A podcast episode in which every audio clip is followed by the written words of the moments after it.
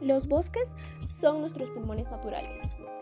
Buen día, mi nombre es Nadine Eugenia Rodríguez Guaypa y bienvenido a este primer episodio, donde como tema central y principal hablaremos de qué es la contaminación del aire. En resumen, nuestros actos, causas, consecuencias de nuestros actos y cómo evitar la contaminación. Nuestras ideas más importantes o nuestros puntos fuerzas a tratar serán 1. Promover el cuidado y la preservación del ambiente. 2. Proponer acciones de cómo cuidar el ambiente. Empezamos con los efectos negativos. En lo personal, he observado que muchas personas en la actualidad, a causa de la coyuntura de la COVID-19, han pedido o piden diariamente deliveries. Estos deliveries en su mayoría son para transportar alimentos o objetos de primera necesidad. Se exportan a través de cajas, plásticos y entre otros objetos que al final terminan siendo desechos. No debemos de normalizar estos actos, ya que la basura en acumulación produce gases contaminantes para nuestro aire. Reflexionemos que el manejo de nuestros recursos, nuestros objetos, también puede ser un gran efecto e influencia en nuestra salud efectos que en un futuro tendrán consecuencias muy graves, malas e irreversibles.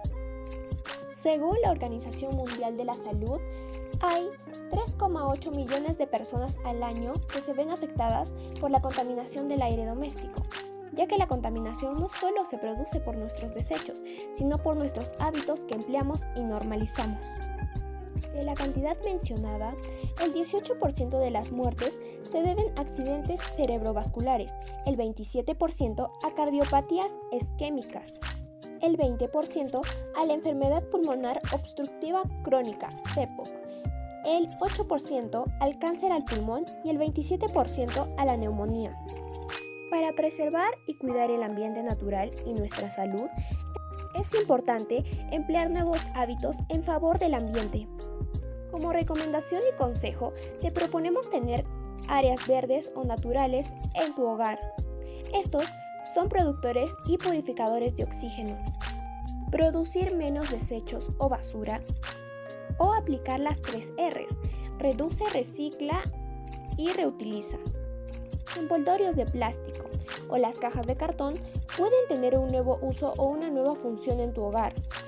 Recordemos que no somos la única especie que dependemos del aire y del oxígeno natural. Hay muchas más especies en nuestra biodiversidad natural que dependen del aire y del oxígeno puro.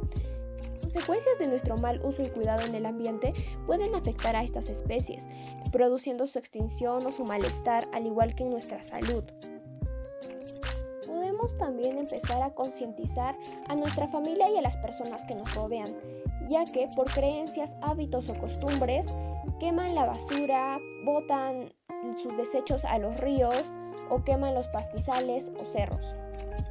Esto produce gran cantidad de CO2 que afecta principalmente a nuestra salud.